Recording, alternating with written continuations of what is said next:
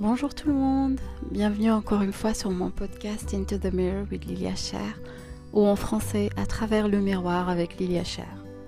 Mon podcast a pour but de vous raconter des histoires vraies, de personnes vraies et réelles, mais aussi d'aborder des sujets de développement personnel et des conseils utiles dans le but de partager, inspirer, motiver et y mettre plus de lumière et d'amour, mais par-dessus tout, vous faire sentir moins seul quelle que soit votre situation.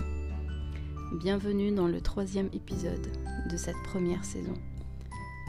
Aujourd'hui, nous allons parler de la motivation ou encore l'auto-motivation plus particulièrement. Et je pense bien fort que nous sommes tous concernés. La vie n'est pas un long fleuve tranquille, mais chacun fait son mieux pour y naviguer correctement. La vie est encore loin d'être un long fleuve tranquille lorsqu'on est maman seule avec son enfant. Pour ceux qui me suivent sur Instagram, eh bien sachez qu'après la publication de ma dernière vidéo parlant de mon podcast, j'ai reçu de multiples messages avec des histoires très touchantes. Et je remercie du fond du cœur toutes les personnes qui ont pris le temps de m'écrire. Il y a une histoire qui m'a particulièrement plus parlé vu l'actualité. J'ai décidé donc de l'aborder dans cet épisode nous allons appeler la championne à travers mon miroir aujourd'hui, Sophie. Sophie est maman célibataire, vivant à Londres. Elle est également entrepreneur. L'année 2020 et la pandémie n'ont pas été très tendres avec elle, comme avec des millions de gens à travers le monde, vous me direz. Au cours de nos échanges, Sophie m'explique à quel point ces derniers mois ont été pénibles pour elle elle me parle de comment son business s'est effondré à l'arrivée du premier lockdown, de comment elle a essayé de se débrouiller pour garder la tête hors de l'eau et continuer à vivre avec son fils de 7 ans. Sophie m'explique qu'elle s'est adressée à moi pour échanger des points de vue, partager son histoire, mais surtout trouver conseil. Car elle est certaine que des milliers de mamans, ou même de papas, vivent la même situation qu'elle et auront peut-être besoin d'entendre les conseils transmis dans cet épisode. Sophie me précise que la solitude de ces derniers temps l'avait plongée dans une dépression et un gain de poids considérable, qu'elle vit très mal. Étant entrepreneur, elle a besoin de trouver l'énergie de se motiver et, et, motiver ses équipes en permanence, chose qui pèse énormément sur ses épaules. Aujourd'hui, Sophie souhaite se reprendre en main et retrouver sa, sa motivation d'avant.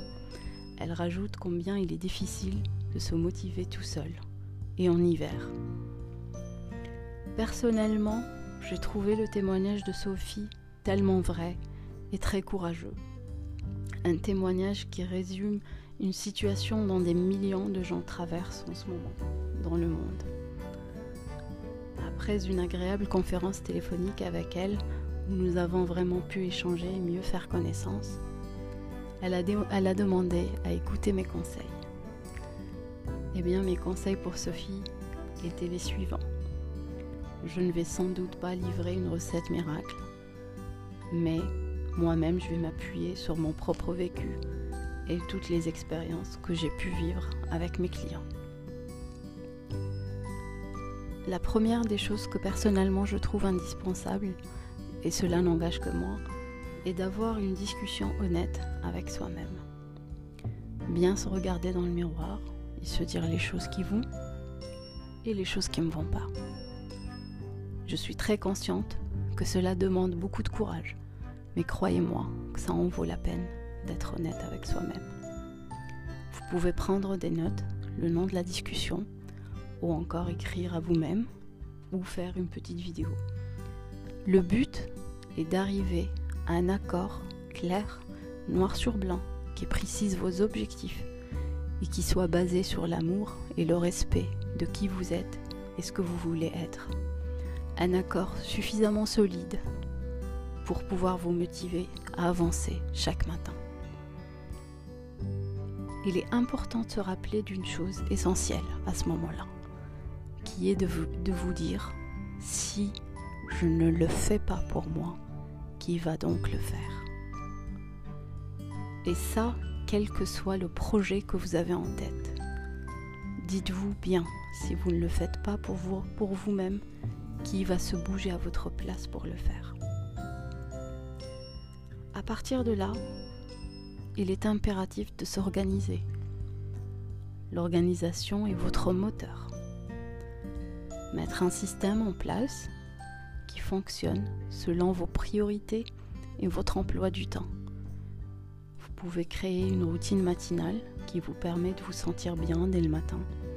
Ça peut être une petite méditation, une prière, de la musique douce, une chose qui nourrit votre âme ou vous apporte de la joie tout simplement, mais quelque chose qui vous guide dans le bon sens vers vos objectifs.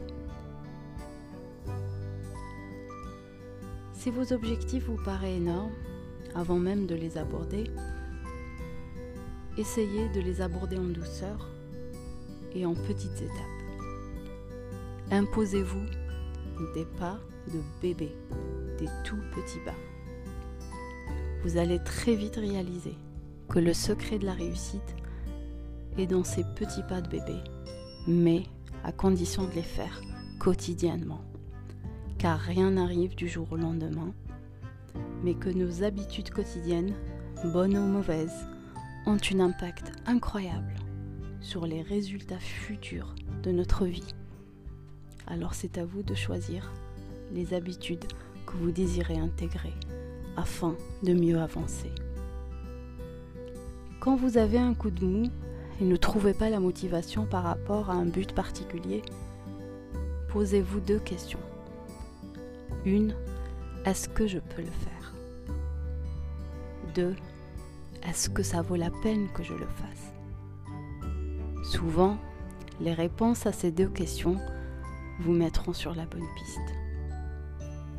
Si vous êtes épuisé, fatigué, eh bien pratiquez la pause, mais n'abandonnez jamais. Rappelez-vous que vous n'êtes pas seul au monde face à de telles luttes, mais qu'il y a des millions de gens qui se battent pour s'en sortir et avancer. Essayez de vous connecter à cette communauté-là, ne serait-ce que dans votre tête il est également très important de bien s'entourer.